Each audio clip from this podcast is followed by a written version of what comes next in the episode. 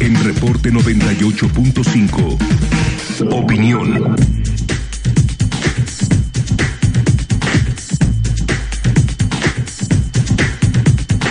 ¿Qué está pasando en la elección presidencial en los Estados Unidos? Déjeme enlazar en estos momentos con Fernando Vázquez Rigado, uno de los principales consultores de México, consultores políticos, a quien saludo siempre con mucho gusto, querido Fernando. Buenas noches.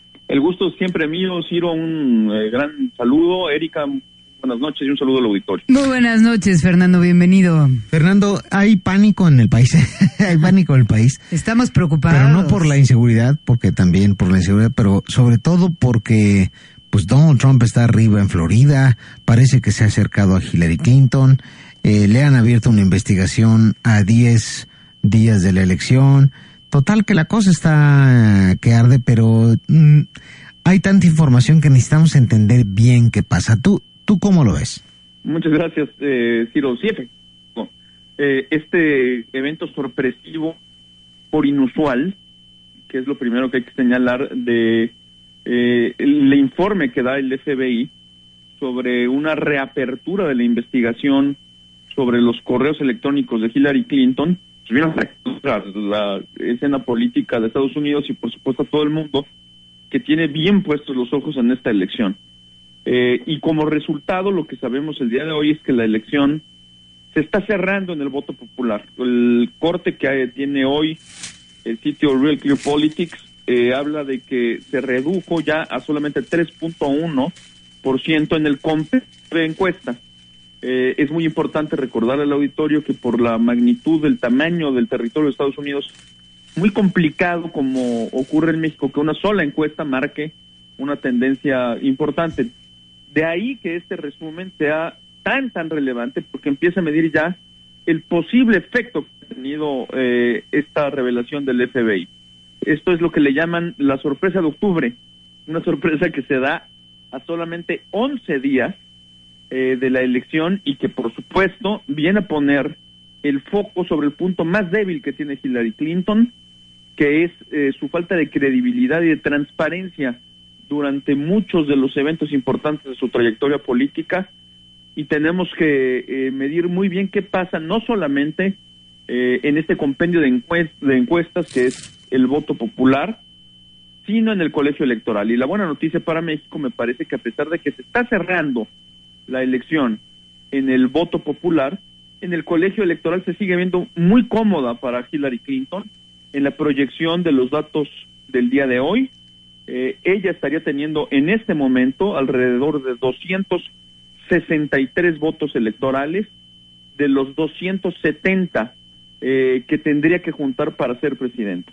En ese sentido, eh, de los estados columpio, Florida entre otros, que básicamente son nueve en estos en este momento los que están sin definirse, ganando Hillary cualquiera de siete de estos estados, con la excepción de Nevada y de Iowa estaría obteniendo la presidencia. Entonces, tendría que pasar un cataclismo para que esto se revirtiera, pero por supuesto, en política siempre hay sorpresas y en las elecciones, hasta que no sale la gente a votar, no podemos dar por eh, cantada una victoria.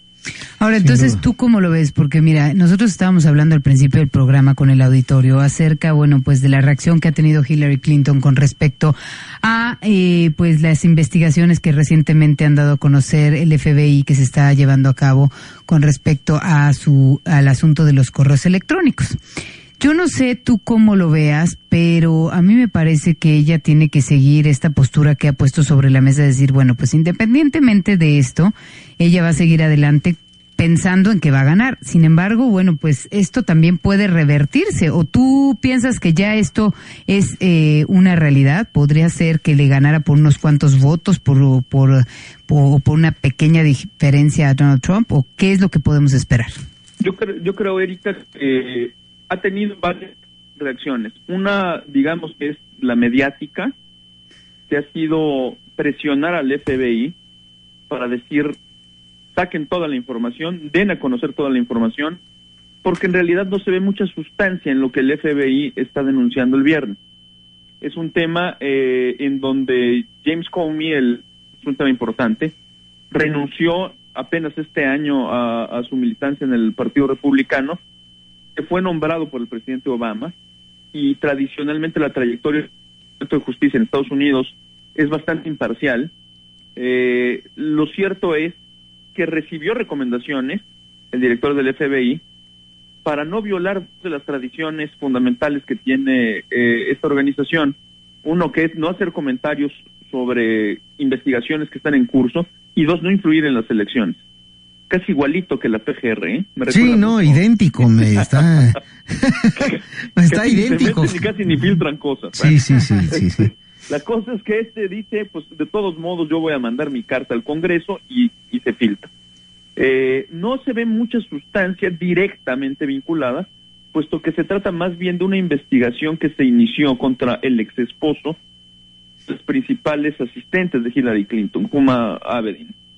Y ahí dentro de, la investigación que hacen contra el esposo, que resultó un tipo bastante pervertido, eh, sale una serie de, de correos electrónicos dentro de la computadora del esposo. Entonces es algo bastante colateral causa ruido. Entonces, lo que hace Hillary Clinton es de inmediato salir y decir, aquí no hay sustancia, le pido al FBI que revele al pueblo de los Estados Unidos todo lo que está ocurriendo eh, a este respecto.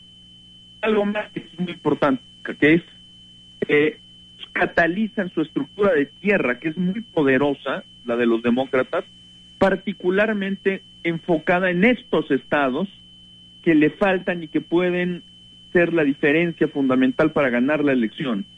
Le falta un trecho muy pequeño a Hillary Clinton. Aunque en el voto popular eh, se haya cerrado, recordemos por ejemplo, es enfocarse en estos lugares en donde pueden tener una diferencia importante y obtener los delegados que les falta. Aquí será eh, fundamental para los demócratas, evidentemente, controlar los daños esta semana no haya revelaciones adicionales.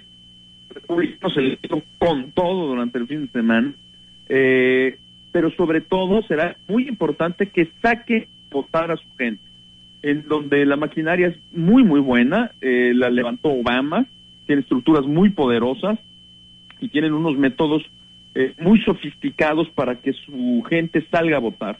Esa será la clave para que Hillary pueda ganar. Habrá que recordar además que ya prácticamente una cuarta parte del electorado en Estados Unidos ya votó. Hay muchos estados. Eh, en Estados Unidos las elecciones se organizan cada uno de los sí, sí, nacional electoral. Entonces, eh, ya se han eh, eh, tres millones de votos y parece que hay una ventaja muy, muy cómoda para los demócratas. Ha crecido mucho el padrón en casi 50 millones de inscripciones y la mayoría son hispanos. Entonces, en ese sentido, me parece que, que sí hay una preocupación real de las bases que están apoyando a Hillary y quizá esto incluso venga a catalizar la participación de los seguidores que de pronto se pudo haber sentido ya cómodos con la diferencia que había en las encuestas en favor de Hillary. Esto es muy importante lo que está diciendo Fernando y, y, me, me, parece adecuado este insistir en ello.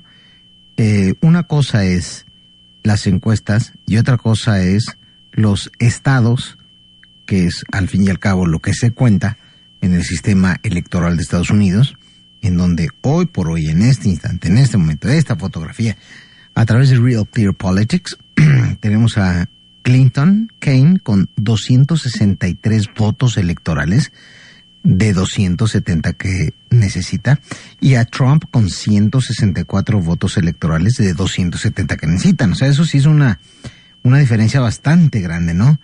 es eh, una diferencia muy, muy importante que sería prácticamente increíble que se pudiera voltear. Puede ocurrir, pero lo veo extremadamente difícil. Eh, incluso los estados que faltan por definirse están muy cerrados y algunos están incluso en favor de, los demócratas. Entonces, en cualquiera de las ecuaciones, si esto se mantuviera, eh, prácticamente tiene asegurado. Ahora, el efecto que puede estar teniendo esta situación quizá no sea en el de la presidencia, pero sí en el del Senado, en donde eh, los demócratas por primera vez tenían la posibilidad de ganar y recuperar el control del Senado. Eh, solamente volteando el voto en cinco estados, podrían recuperar ese control y entonces tener control del Congreso, lo cual era muy importante para México, entre otros temas por la posible reforma migratoria. Claro. Eh, esto parece que se ha complicado mucho porque hay eh, minorías muy activas de los republicanos que digamos que estaban como dormidas y que en este momento se están volteando estas elecciones y entonces sí tendría un gobierno dividido Hillary Clinton. Oye, y fíjate que otra cosa que estás comentando, Fernando, que me parece muy interesante, que además viene mucho al caso, es que, bueno, pues el hecho de que salgan a votar en los Estados Unidos tanto latinos como de cualquier otra eh, nacionalidad o, que sean inmigrantes, pero que ya puedan votar en los Estados Unidos, es muy importante. Tan es así que hoy vimos un video de Marcelo Ebrard que precisamente está fomentando el voto latino allá en los Estados Unidos y que hemos visto muchos personajes, tanto de la farándula como como de los medios de, de comunicación de diferentes ámbitos que han impulsado precisamente el voto latino allá en los Estados Unidos, precisamente para evitar que no vayan a, faltar a las urnas, que yo creo que eso es lo que le daría la victoria realmente a Hillary Clinton. Totalmente. Sin duda alguna, es, es, es eh, una porción importantísima del electorado, les decía, han votado casi 23% y se estima que va a ser alrededor de una, de, una cuarta parte de estos votos que se han dado para que nos demos una idea, eh, el voto latino, solamente el voto latino, podría representar un potencial de 17 millones de votos. No, bueno. Es, extremadamente importante. Fundamentales, ¿eh? Desafortunadamente también, históricamente, es la minoría que más abstiene. Sí, eso Nunca había sido atacada como en esta elección. Y de ahí me parece que este patrón de que los, los que más se han registrado sean hispanos en general, eh, y que estén ejerciendo ese voto incluso por anticipado, habla de que están metidos en la elección, de que estos mensajes y esta campaña colateral que se está haciendo, no solamente por los demócratas, sino también por personajes y líderes de opinión, está causando efecto.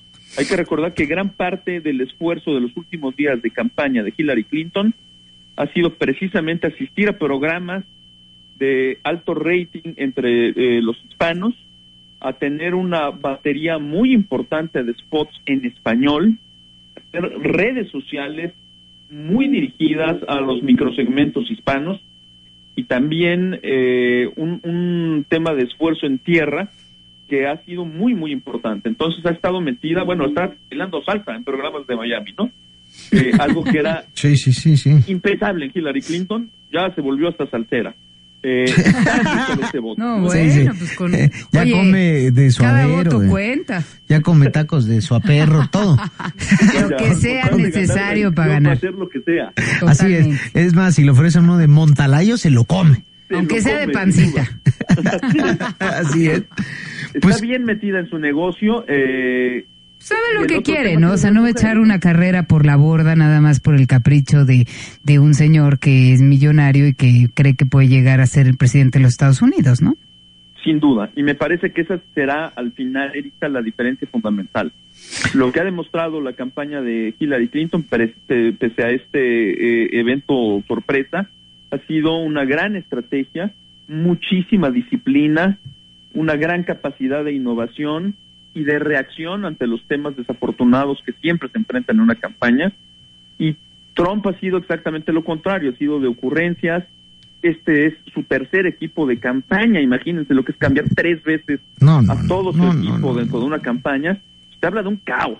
Sí, un caos. Eh, y ese será, yo creo que el punto fundamental para reflexionar, o uno de los fundamentales a reflexionar el próximo miércoles. Bueno, pues eh, qué nervios. Querido Fernando, te agradezco que nos platiques esto. Esperamos este estar en contacto de aquí al 8 de noviembre para poder ir a explicar a, a los radioescuchas lo que tú sabes perfecto. Por cierto, decía yo, uno de los mejores consultores eh, políticos en México, pero debo decir que es uno de los mejores consultores políticos en América Latina. Recientemente, hace un par de semanas, en Los Cabos, en territorio mexicano, se efectuó la quinta entrega de los premios Reed Latinos, que es a lo mejor de la consultoría política. Y esto de los Oscar son como los Oscar en la materia de consultoría política, pero eso no lo digo yo, lo dice el Washington Post, ni más ni menos. Y bueno, pues debo decir que eh, la consultora de Fernando Vázquez, PCN Consultores, pues ganó eh, no solamente la mejor estrategia electoral, sino el mejor estratega de América Latina. Mi querido Fernando, te felicitamos. Estamos orgullosos de que México pues este se escuche en el extranjero y se haga escuchar pues con premios y con reconocimientos de una labor que haces extraordinaria y bueno pues de pues de una una materia que es tan complicada como es la materia política. Exactamente, muchas gracias. Eh, les agradezco mucho el, comentario, la felicitación. La verdad que sí nos sentimos muy honrados y muy orgullosos. Este es el segundo año que tenemos una de las categorías más importantes de los premios Reed.